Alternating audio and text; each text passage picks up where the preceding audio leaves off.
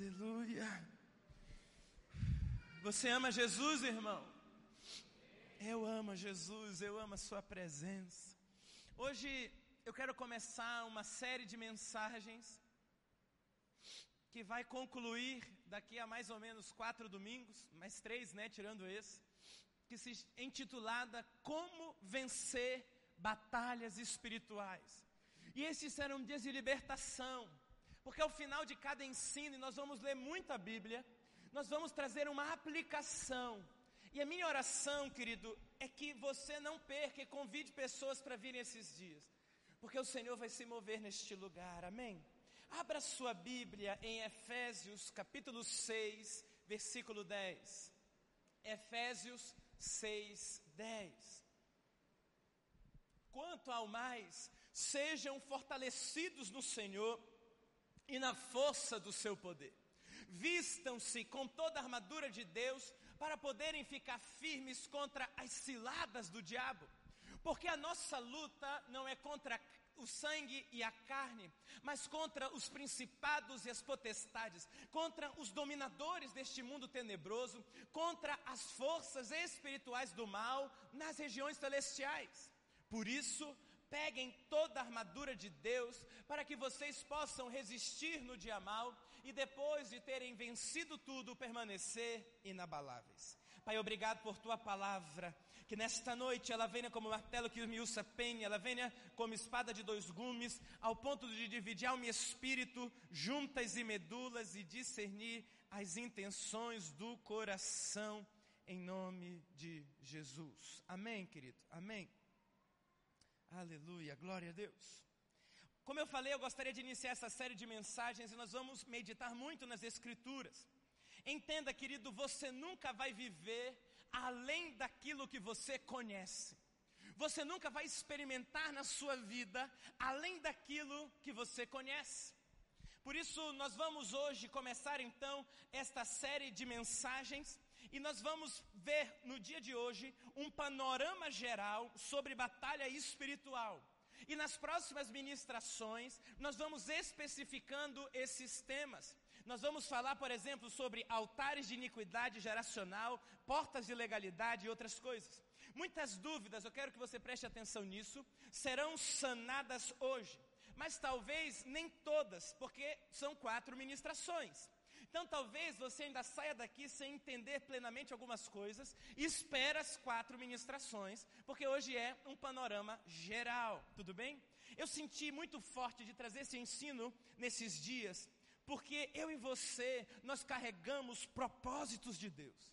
E todo filho de Deus que entende que carrega um propósito de Deus é uma bênção nas mãos de Deus e uma bomba para Satanás. Todo aquele que entende aquilo que Deus tem para si é um, uma bênção nas mãos do Altíssimo. Você é uma bênção nas mãos do Altíssimo, mas você é um problema contra Satanás. Por isso, Satanás vai tentar paralisar você de todas as maneiras. Quando com certeza nós tomamos a decisão consciente de servir ao Senhor, o inimigo ele vem contra nós para nos paralisar. Mas tenha algo em mente logo nessa primeira ministração. Em todas estas coisas, porém, somos mais que vencedores por meio daquele que nos amou. Amém. Por isso, a primeira verdade que você precisa entender essa noite é que a, a batalha espiritual ela é algo real. Batalha espiritual não é apenas um conceito vago de algo que não tem nada a ver conosco. Batalha espiritual não vem sobre a sua vida porque você ora mais ou porque você ora menos. Você querendo ou não, no dia em que você entregou-se a Cristo, você foi alistado no exército do Deus vivo e agora você se encontra neste cenário de batalha espiritual. Por isso, vamos caminhando. O texto que nós lemos de Efésios diz isso. Fortaleçam-se no Senhor, fortaleçam-se na força do seu poder, para que vocês possam resistir contra as astutas ciladas do diabo. A batalha espiritual, ela tem um inimigo definido. O inimigo que eu e você temos chama-se Satanás e seus demônios. A palavra Satanás significa literalmente adversário, ou seja, é aquele que coloca adversidades no nosso caminho. Satanás, ele vai tentar parar você, Satanás vai tentar desviar você do propósito, Satanás vai tentar de todas as maneiras desviar você daquilo que o eterno tem para as suas vidas. Olha que algo, olha como é interessante o que a Bíblia apresenta. Gênesis 2:7. Esse texto fala da criação do homem. Então o Senhor Deus formou o homem do do quê? Do pó da terra. E soprou em suas narinas o fôlego de vida, e o homem se tornou um ser vivente. Do que que o ser humano então foi formado? Do pó da terra. A Bíblia vai mostrar mais para frente que o homem peca, desobedece, é expulso do paraíso, e antes de ser expulso, Deus emite algumas sentenças. E uma delas é contra Satanás, a serpente. Olha que interessante, Gênesis 3,14. Então o Senhor Deus declarou à serpente: Uma vez que você fez isso, maldita é você entre todos os rebanhos domésticos e entre todos os animais selvagens. Sob o seu ventre rastejará e pó comerá todos os dias da sua vida. Me responda uma coisa: serpente come pó? Serpente come pó, irmãos? Então, o que Deus está falando é que a inimizade que Deus vai dizer mais para frente no livro de Gênesis entre a serpente e a mulher também acontece entre Satanás e a humanidade. Assim como nós fomos feitos do pó da terra, Deus está dizendo: Satanás, o alimento pelo qual você vai se alimentar para tentar paralisar a humanidade é o pó da terra, é o ser humano.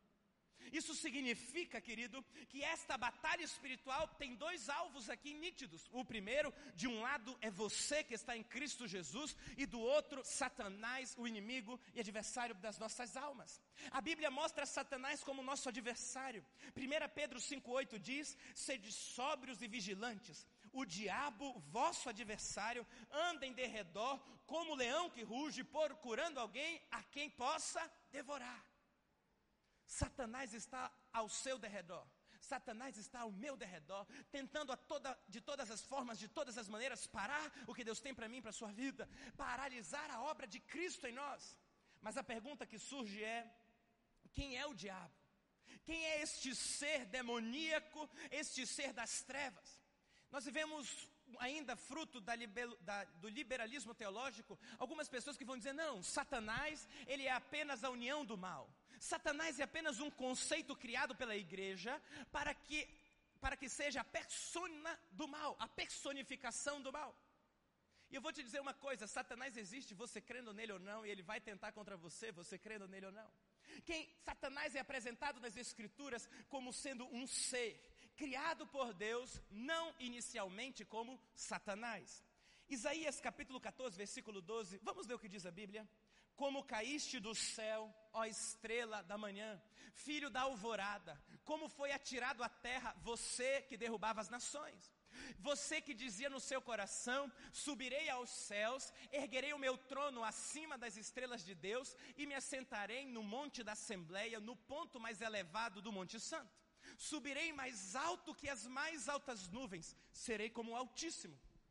Mas as profundezas do abismo, do Sheol, você será levado, irá ao fundo do abismo. Os que olham para você admiram-se da sua situação e a, respeito, e a seu respeito ponderam: é esse o homem que fazia tremer a terra e abalava os reinos? Fez o mundo um deserto, conquistou cidades e não deixou que seus prisioneiros voltassem para casa.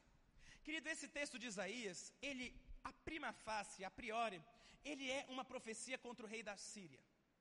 Mas muitos teólogos concordam que esse texto está revelando também um pouco de como foi a queda de Satanás, de como foi a queda desse anjo que foi criado por Deus. Deus não criou Satanás, Deus criou primeiro um anjo de luz. A Bíblia vai dizer em outro texto que ele andava no meio das pedras alfogueadas, mas ele se rebelou contra Deus. E por isso o texto diz que ele foi precipitado à terra. Agora, por que, que nós cremos que Satan, esse texto se refere a Satanás? Porque Apocalipse 9:1 diz o seguinte: O quinto anjo tocou a sua trombeta e vi uma estrela que havia caído do céu sobre a terra. A estrela foi dada a chave do poço do abismo. Essa palavra abismo é a mesma do outro texto que lemos, Sheol.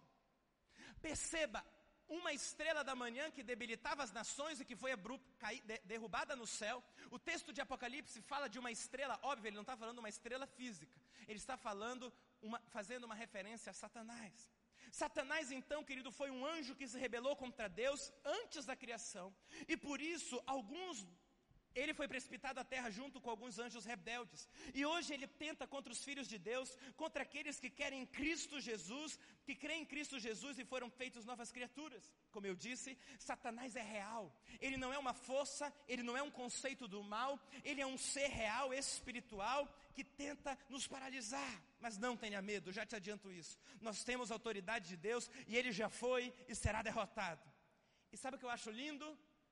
É como Jesus derrotará Satanás no fim dos tempos. Em 2 Tessalonicenses 2,8: Como será de fato revelado o Nico, a quem o Senhor Jesus matará com, com o sopro de sua boca. Satanás é um inimigo com sentença de derrota. Duas coisas você precisa tomar cuidado, como diz muito bem o reverendo Hernandes Dias Lopes. Você não pode subestimar o poder de Satanás e você não pode superestimar o poder de Satanás. Tem gente que diz: não, ele é um anjo caído, ele não faz nada. Mentira. Satanás debilita nações, como nós vemos. Satanás influencia governos, como nós vamos ver nas ministrações daqui para frente, quando nós falarmos sobre batalhas territoriais. Mas também você não pode subestimar. Eu não durmo. Eu estava em Belém esses dias e a Jéssica nunca tinha ido, foi conhecer um pedaço da minha família, uma parte quase toda. E a gente encontrou um tio meu que é pastor. E ele falou assim, Danilo, a nossa família ela tem uma sensibilidade espiritual, dons proféticos muito fortes. E ele contou cada história, irmãos. De ele estar tá dormindo, sentir as pessoas, um, algo empurrar ele, ele cair na... Muito parecido com as experiências que às vezes eu tenho. Mas ele disse algo que me chamou a atenção.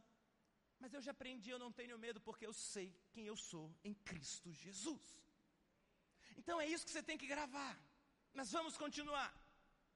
Qual que é então o propósito da batalha espiritual? Qual é a intenção de Satanás ao realizar batalhas espirituais contra as nossas vidas? O propósito da batalha espiritual pode ser dois, a depender da pessoa que é alvo do ataque.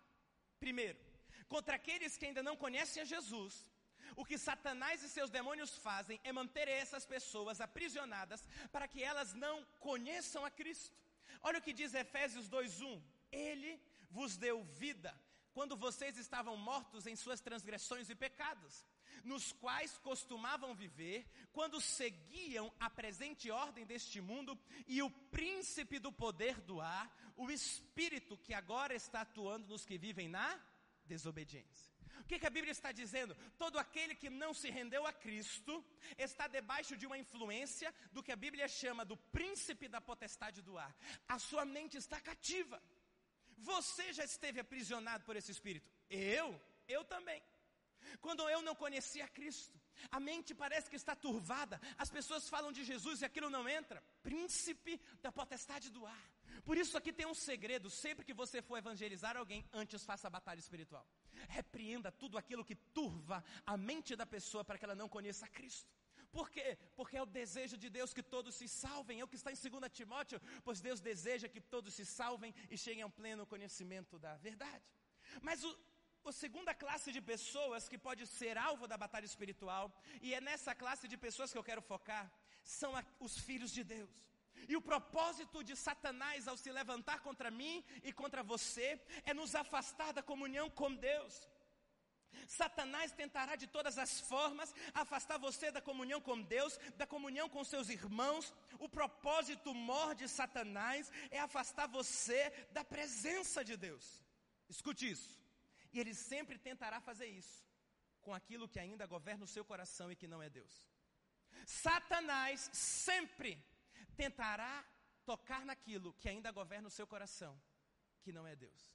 Todo ídolo que você ainda carrega, tudo aquilo que você não entrega de verdade para Deus, todo pecado que você alimenta às escondidas, é uma ferramenta para Satanás agir na minha e na sua vida, mesmo que nós pertençamos a Cristo, e nós vamos explicar isso em outras ministrações. Vamos ver algumas formas então que podem, não necessariamente são, mas podem ser sintomas de batalhas espirituais enfermidades constantes, pessoas que vivem enfermas, uma enfermidade do lado da outra, aquilo nunca para, aquilo nunca acaba. Olha o que, que a Bíblia diz em Marcos 9, 25.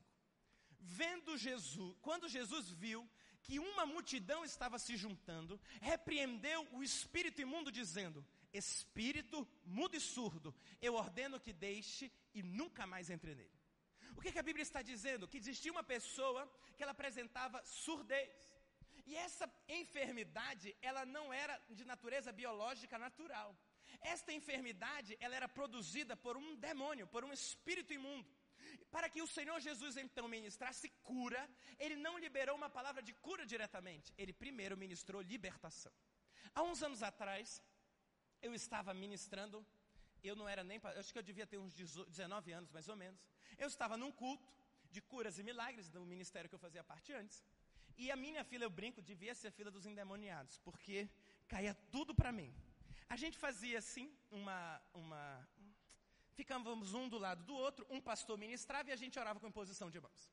E eu me lembro que quando eu fui orar por uma pessoa, uma mulher, naquele momento me veio um ímpeto do Espírito Santo. E eu falei para aquela mulher, sai, para aquela mulher que eu estava ministrando, sai dela, tu e a tua enfermidade. Quando eu falei isso, irmãos, tinha toda uma técnica. Não ore de olho fechado, quando você for orar por libertação. Eu, teimoso, sempre orava. Aquela mulher me deu um murro. E deu um grito. Eu não vou sair. Pô, eu caí, irmãos, jogado para trás alguns metros. Me levantei, 19 anos, né, irmão? Saí correndo. Falei, Satanás, eu te repreendo em nome de Jesus. Naquele dia, aquela mulher foi liberta. E eu lembro que eu estava saindo do culto e ela já tinha saído, ela estava na minha frente, ela não viu que era eu. E ela, disse, ela dizia para a pessoa que tinha convidado: Eu fui curada, eu fui liberta, Jesus me tocou. Agora, toda enfermidade constante é necessariamente símbolo de batalha espiritual? Não. Lembra, eu estou falando de um possível sintoma. Aquelas enfermidades que você sai de uma, entra noutra, sai de uma, entra noutra, podem ser espíritos malignos. A enfermidade gerada pela mulher, na, naquela mulher, era gerada por demônios e naquele dia ela foi liberta. Segunda coisa, perdas constantes. Você está bem, de repente você está mal, mas assim, numa desgraceira, irmão, que não tem explicação. Eu vi isso aqui na minha família. O meu avô sempre já morreu com Cristo, aleluia. Mas antes de se converter, ele tinha algumas, é, como eu vou dizer, ele tinha empresas. E duas empresas que ele tinha pegaram fogo e ele perdeu tudo por fogo. Você acha que isso é normal? Isso é batalha espiritual. Meu avô não conhecia Jesus Cristo ainda, se, se converteu perto de morrer, teve uma experiência com Cristo poderosa, batalha espiritual. Pessoas que estão bem, de repente perdem tudo, pode ser sintoma de batalha espiritual. Outro sintoma, um desânimo frequente. Irmão, Satanás sabe como trabalhar nas nossas emoções. Muitas pessoas vivem governadas pelas suas emoções e não pelos seus propósitos. E aqui está um dos projetos do inferno: é fazer você refém daquilo que você sente e não daquilo que Deus diz. Olha o que diz Mateus 4:1. O Jesus vai libertar, estou sentindo uma ânsia assim, porque Jesus vai passar em revista e vai quebrar cadeias. Então Jesus foi levado pelo Espírito ao deserto para ser tentado pelo diabo. Depois de jejuar 40 dias e 40 noites, teve fome. O tentador, o tentador, preste atenção nisso, o tentador aproximou-se dele e disse: Se és o filho de Deus, manda que essas pedras se transformem em pães. Perceba, Satanás é chamado de o tentador. Mas o que que Satanás quer fazer? Qual é a tentação que ele quer gerar? Ele quer nos tirar do governo do espírito e nos levar para o governo da nossa alma no governo da nossa carne. Presta atenção no contexto do texto. Jesus estava há 40 dias e a Bíblia diz ele teve fome. E nesse momento em que ele teve fome, o tentador se aparece, aparece para ele para fazer com que ele exercesse autoridade com base na alma, na carne e não com base no espírito. Na tentação de Jesus, onde se insere esse versículo, nós podemos perceber que o tentador quer levar a gente para a carne, para o, para o governo da alma. A proposta de Satanás sempre será: troque o eterno pelo momentâneo. Vou repetir isso.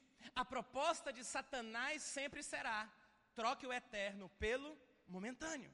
Satanás sempre tentará trazer eu e você para este governo das emoções, para este governo dos sentidos. Pessoas que estão sempre desanimadas. Pessoas que não conseguem ser constantes. Elas podem estar com baixo de batalha espiritual. Elas podem estar sendo atacadas por Satanás. Eu lembro uma vez que eu estava pregando em uma igreja. E eu preguei só sobre esse tópico. Sobre o espírito de desânimo. E eu lembro que uma senhora veio à frente, e quando essa senhora foi se aproximando do púlpito, Deus me deu uma visão. Eu vi uma serpente verde enrolada ao corpo ao redor dela inteiro.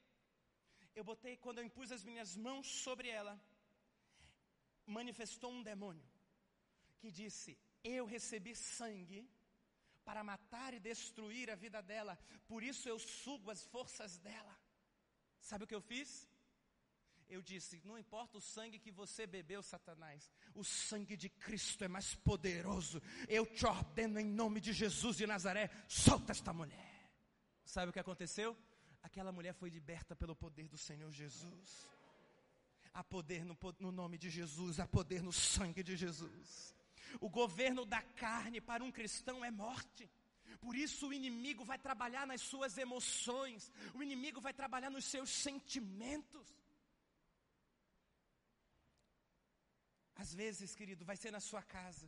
O inimigo vai tentar tocar sua família de diversas maneiras, seja distorcendo palavras. Já aconteceu com você? Você fala uma coisa num tom para o seu esposo, e ele entende de outro, e vice-versa. Não é só com você, não. Às vezes é que você está irritado mesmo, irmão. Mas se aquilo está constante, você levante e repreenda Satanás em nome de Jesus. Às vezes é na igreja. Às vezes, Satanás quer levar você para o governo das emoções. Cuidado com isso. Pessoas, às vezes, na igreja que brigam por cargos, por posições, algumas vezes podem estar inflamadas pelo inimigo. Outro sintoma: crises constantes de identidade. Essa foi a tentação do Cristo.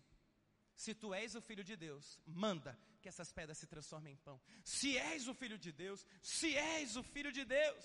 Satanás tentou tirar Jesus da posição de identidade que ele tinha, por quê? Porque negocia sua identidade perde a sua autoridade. Vou repetir isso. Quem negocia sua identidade de filho de Deus perde a sua autoridade. Existem muitos cristãos ao redor do mundo que estão vivendo uma vida aquém do que poderiam, porque estão dando ouvidos a Satanás. E quando ouvem o tentador, vão para o governo das emoções, negociam a identidade. Ora eu estou bem, ora eu estou mal, ora eu estou bem, ora eu estou mal, ora eu estou bem, ora eu estou mal. Irmão, você não é gangorra. Só que Satanás sabe, lembra que eu comecei falando? O ídolo que governa o teu coração. E que você ainda não derrubou, e que essa noite você derruba em nome de Jesus. Você precisa entender que muitos estão se deixando esfriar na fé, estão deixando de buscar a Deus. Irmãos, quantas pessoas passam por esta igreja? Quantas ficam? Quantas vêm aqui, têm um encontro com Jesus, mas não permanecem? Algumas porque a semente foi roubada, outros porque deram ouvidos a Satanás e foram levados para fora da casa do Senhor. Batalha espiritual. Você tem que entender uma coisa que diz Joyce Meyer. Faz assim comigo, ó. Diga, o maior campo de batalha tem um palmo quadrado. A sua mente. Este é o maior campo de batalha. Por isso existem três vozes que todo ser humano na terra pode ouvir. O primeiro é a voz do seu próprio coração. Muitas vezes eu e você não estamos caminhando em êxito, em vitória na vida com Cristo, porque nós estamos ouvindo demais o nosso coração. Pastor, e não é esse o caminho? Quantas pessoas dizem, eu faço o, meu, o que o meu coração manda? Eu só faço o que manda meu coração. Levanta aí a mãozinha, você já falou isso, irmão? Vai, vai, confessa o pecado. Olha o que a Bíblia diz sobre o nosso coração, Jeremias 17, 9. Jeremias 17, 9. O coração é mais enganoso que qualquer outra coisa e sua doença é incurável. Quem é capaz de compreendê-lo? Sabe, você não foi criado por Deus para ser governado pelo seu coração. O seu coração é enganoso, o seu coração é mentiroso. Vou te dar um exemplo simples. Ai, não senti vontade no coinonia. Não é sobre vontade, irmão, é sobre propósito, é para você ter comunhão com Deus. É uma simples decisão em direção àquilo que Deus diz que você tem que fazer, não é aquilo que você sente. Pegou alguém? O cristão que é guiado pelo que sente e por aquilo que está diante dos seus olhos, ele é carnal, ele é guiado pelo coração. O clima está fechado, você fica triste. Se você mora em Curitiba, hoje tem sol, eu estou feliz. Hoje saiu aquele processo de anos. Hoje não saiu, estou mal bravo com Deus inconstância na vida com Deus. Porque você está ouvindo seu coração, e porque você está ouvindo seu coração, você está perdendo a batalha no menor campo de batalha que existe naturalmente, mas o maior e mais potente que pode destruir ou edificar a sua vida. Mas existe outra voz que você pode ouvir, a voz do inimigo. Satanás não é onipresente como Deus, ou mesmo onisciente como Deus, mas ele estuda o comportamento humano há no mínimo seis mil anos. Irmão, se uma pessoa que estuda comportamento sabe ler você, sem nenhuma habilidade espiritual, que dirá Satanás? Ele sabe o dia que você acordou mal porque está chovendo. E o seu carro quebrou e você vai ter que pegar ônibus. É nesse dia que Satanás vem. Porque Satanás vem no dia mais oportuno para tirar você da presença de, de Deus. A voz de Satanás sempre levará você para longe de Deus. A voz de Satanás alimentará o seu coração de forma que você, para que você haja contrário à vontade expressa na Bíblia. Ele alimentará os seus medos, ela alimentará os seus desejos pecaminosos que estão dentro de você e dentro de mim. Porque o meu coração pecador almeja o pecado. Ou você acorda todo dia com aquela vontade de orar? Não porque a natureza adâmica ainda governa a gente. E Satanás sabe disso, ele é o tentador. Satanás não é onisciente, não é onipresente, mas ele pode soprar pensamentos na sua cabeça.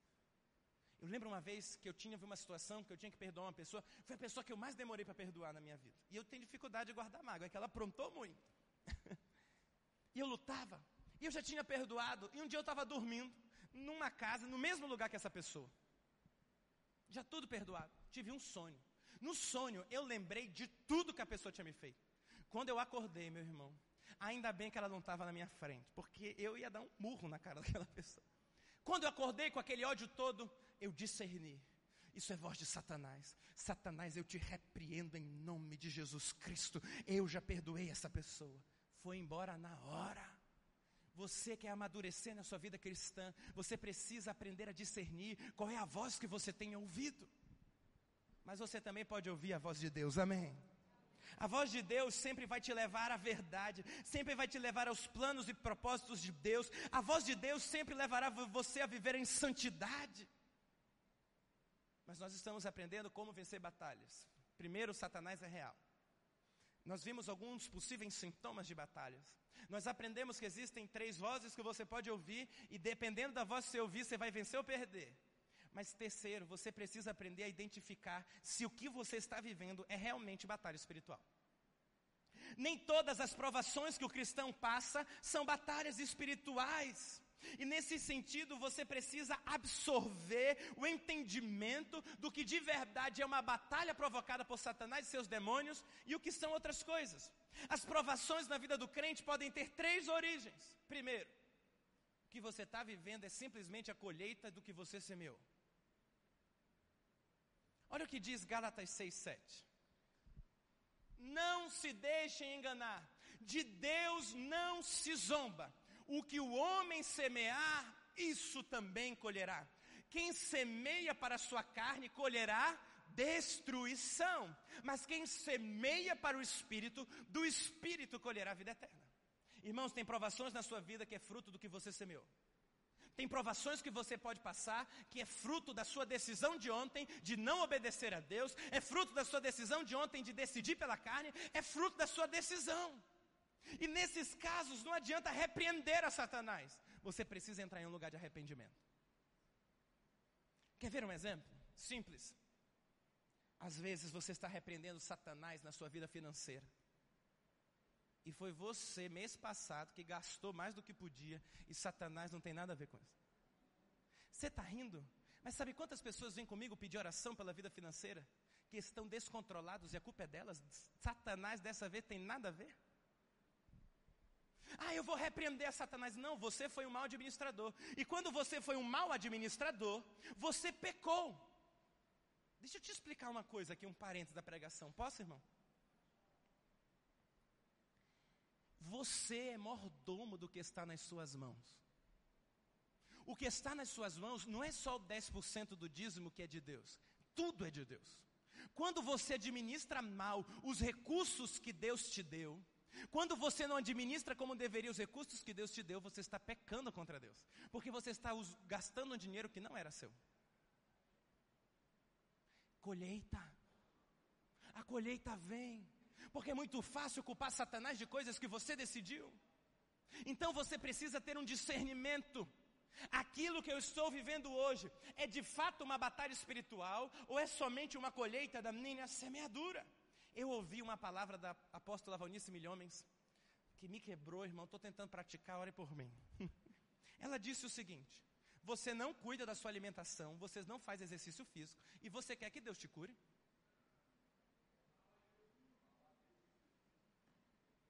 A palavra de Deus diz que nós devemos ser mordomos, inclusive do nosso corpo. Irmão, fiquei tão chateado com aquela palavra. Mas deu um espertar aqui. Às vezes nós estamos querendo culpar Satanás de coisas que nós escolhemos. Por que, que é importante eu entender isso, pastor? Porque se eu identifico que a provação que eu estou vivendo é fruto da minha semeadura, eu não preciso, eu não devo repreender a Satanás. Eu devo ser sincero e entrar em arrependimento. Por exemplo, eu devo pedir perdão pela má administração financeira dos meus recursos. Pedir que o Senhor redima. Escuta, para cada semeadura de corrupção na carne, existe um ato redentivo. Por exemplo, você administrou mal, existe, seja fiel nos dízimos nas ofertas, seja fiel na sua mordomia. Se a sua casa está ruim, mude as suas palavras e as suas ações, se arrependa. Por exemplo, na semeadura da carne, na ofensa, existe uma obra redentiva oposta, o perdão. Então, para cada semeadura na carne, escuta, existe uma obra de redenção anulatória daquela obra, daquela obra carnal. Entendeu isso? As provações na vida do cristão também podem ser frutos daquilo que eu chamo da escola de Deus. Existem provações que você pode estar passando, que é simplesmente Deus que está permitindo, porque a Bíblia diz que Deus nos leva ao deserto para ver aquilo que está no nosso coração. A Bíblia diz que a nossa fé, uma vez provada, redunda em louvor e glória a Deus. Pastor, lascou tudo. Como é que eu sei se aquilo que eu estou vivendo é fruto? Deixa Deus ministrar. É fruto daquilo que eu estou projetando. Como é que eu sei? Simples. Simples. As provações e os desertos das escolas de fé de Deus sempre redundam em louvor e glória a Deus e eles têm prazo. Jesus no deserto, 40 dias, 40 noites, não foi 40 anos. Entendeu isso? Provações podem ser também fruto das batalhas espirituais, e é sobre ela que nós já falamos. Como eu identifico? Se a sua origem for da sua colheita, você tem que entrar em um lugar de arrependimento. Se a origem for da escola de fé, se for um deserto de Deus, esse deserto vai te aproximar dele. Se for de Satanás, sempre levará você ao desânimo, para o pecado, para longe de Deus, para o esmorecimento da fé. Não, nesse momento, querido, não despreze a revelação do Espírito. Ele é o único que pode mostrar para você que o que você está vivendo é batalha espiritual. Quer vencer? Que é o que importa. Primeiro, você tem que identificar a origem da batalha. É fruto da minha semeadura? É Deus que está me permitindo para ser transformado? Ou é Satanás que está agindo? Terceiro, resista firme na fé. Olha o que a Bíblia diz em 1 Pedro 5,8: Sede sóbrios e vigilantes. O diabo, vosso adversário, anda em derredor como leão que ruge, procurando alguém a quem possa devorar. Resisti-lhes, permanecendo firmes. Como eu faço isso? Através da oração e da palavra. Como Jesus venceu a Satanás no deserto? Oração e palavra. Ele estava 40 dias em jejum. Ele se levantou para declarar a palavra e disse: Está escrito. Hoje, nós vamos erguer um altar de oração e resistência. E tudo aquilo que possivelmente é obra de Satanás na sua vida vai cair por terra, em nome de Jesus. A minha pergunta para você essa noite das Escrituras é: você conseguiu discernir a batalha espiritual? Querido, é a primeira série. Nem sempre nós conseguimos vencer batalhas sozinhos. Diga assim comigo: não existe exército de um homem só. Por isso nós somos igreja. Existem coisas, às vezes, querido, que Satanás estava bloqueando na sua vida, e hoje Deus vai liberar sobre você, em nome de Jesus. Você crê? Deixa eu te contar uma história. Há uns anos atrás, eu ia casar com a Jéssica, e como ela é uma pessoa cara, eu precisava vender o único carro que eu tinha para pagar o casamento. E eu tinha anunciado. Deus é tão bom que me deu um carro novo, milagre depois, mas isso é outra história. Eu já tinha anunciado aquele carro na OLX. E, gente, os semanas era um carro novo, um Onix preto, quatro portas, aleluia. Não vendia de jeito nenhum. Um dia, eu acordei e falei: Deus, esse negócio não vende, eu preciso do dinheiro para pagar o resto desse casamento. Eu lembro que me veio uma percepção bem suave do Espírito. Repreenda Satanás. Eu lembro que naquele dia eu saí e falei: Satanás é o seguinte, eu te repreendo em nome de Jesus. Você que está segurando a venda desse carro e não está permitindo que esse recurso seja liberado para pagar as contas que eu preciso pagar. Eu te repreendo em nome de Jesus. Eu orei de manhã, duas a três horas depois, mais ou menos. Entre em contato comigo, uma pessoa de Santa Catarina viu o carro, queria o carro, veio de Santa Catarina para Curitiba, pagou o carro à vista e foi embora. Batalha espiritual. Você precisa aprender a discernir, você precisa aprender a se levantar como guerreiro, você precisa aprender a se posicionar. Irmãos, nem todos sabem disso. Quantos lembram que nós viemos aqui orar antes do, do, de nós começarmos os cultos aqui? Quem já estava na igreja? Quem veio orar? Nós viemos orar aqui num dia, no outro dia, eu tive uma experiência terrível. Eu estava dormindo, virei para a sacada do meu, do meu quarto, tem uma sacada. Eu vi quando saiu um vulto da sacada, se materializou numa, como se fosse um homem, esticou a mão, eu não vi o rosto, mas a mão era de osso, apontou o dedo no meu nariz e disse: Quem você pensa que é? Para me expulsar daquele lugar. Eu governo aquele lugar há muitos anos. Sabe o que eu fiz? Eu me levantei e disse: Eu te repreendo em nome de Jesus foi embora. Uma luz brilhou no quarto, foi embora. Algumas pessoas sabem disso. Enquanto nós estávamos. Aqui já era uma igreja antes de ser Sião. As pessoas passavam aqui na frente e gritavam, diziam a, a seguinte: Quando é que tem culto? Eu não sabia que aí era uma igreja. Satanás segurando as pessoas.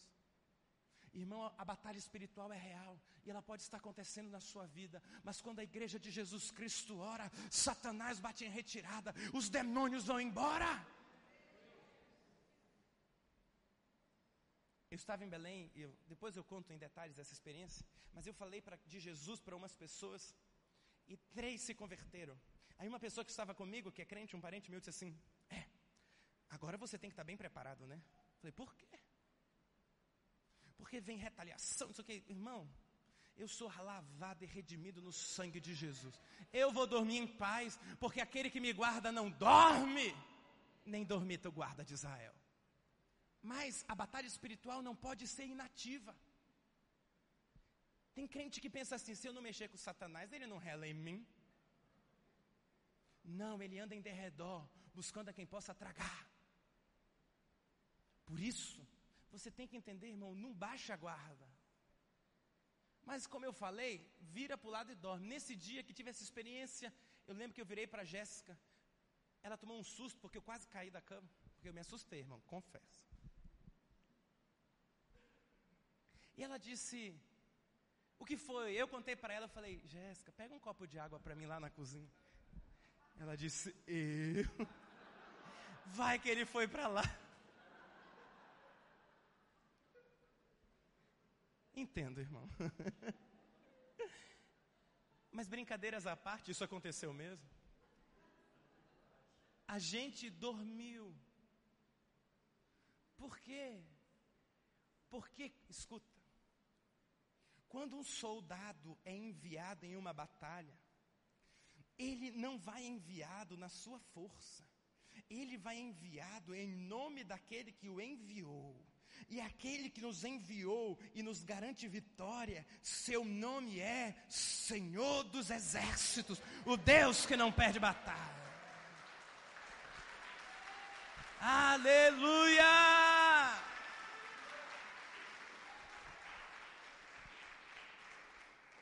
Mas não significa, repito, que você também tem que ser inativo.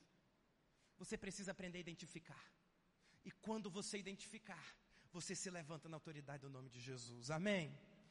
Queria que você se colocasse em pé, por favor. E nós vamos começar a aplicação dessa primeira ministração. Você foi abençoado? Olha o que diz Lucas 10, 19. Eu dei a vocês, faz assim, ó. Você que é cristão, nascido de novo. Eu dei a vocês autoridade para pisarem sobre cobras e escorpiões e sobre todo o poder do inimigo, e nada lhes fará dano. Escuta, presta atenção. Nós vamos orar. Eu quero que você pre preste atenção no que eu vou falar. Nós vamos orar. E nós vamos identificar, você vai pedir para Deus te mostrar se o que você está vivendo é fruto da sua semeadura, se for, você vai pedir perdão. Mas não adianta pedir perdão e não mudar. Pede perdão e muda. Amém?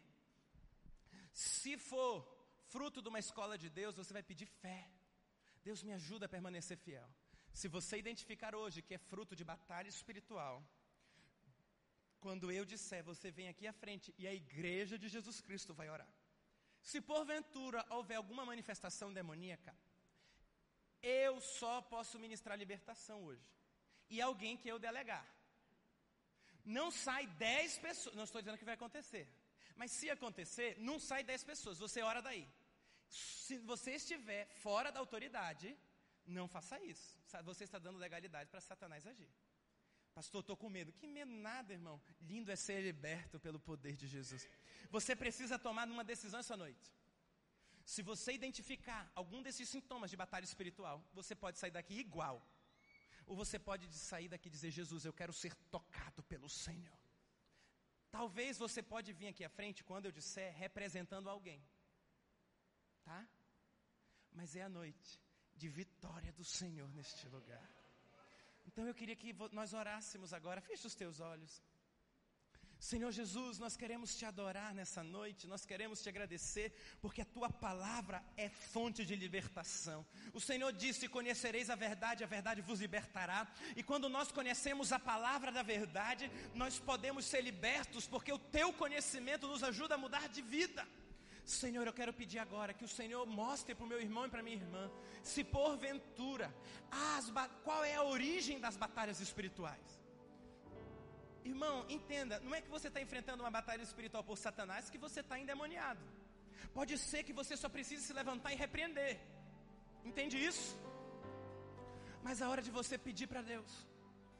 Quantos têm enfrentado batalhas? Pergunta para Ele, Espírito Santo, qual é a origem dessa batalha? Talvez seja fruto, como eu falei, da sua semeadura, e essa noite você vai precisar pedir perdão. Você vai dizer: Jesus, me perdoa. Perdoa-nos, perdoa-nos quando administramos mais os recursos. Perdoa a gente quando a gente rouba o dízimo, que é do Senhor. E nós achamos que está tudo bem se a gente der uma ofertinha. Não, nós nos arrependemos nessa noite. Nós nos arrependemos quando nós não conseguimos perdoar as pessoas. Nós te pedimos perdão nessa noite como igreja. Nós te pedimos perdão porque às vezes nós mesmos amaldiçoamos as nossas bênçãos, nós amaldiçoamos a nossa família. Quantas vezes no momento de ira nós dizemos para os filhos: Você não vai dar em nada. Nós te pedimos perdão nessa noite, nós te pedimos perdão por cada ato de semeadura da carne, Senhor. E nós te pedimos que o Senhor nos dê força para arrancar essas colheitas. Começa a orar, começa a pedir perdão pelas vezes que você agiu sem consultar ao Senhor, na força do seu braço. Perdão, perdão.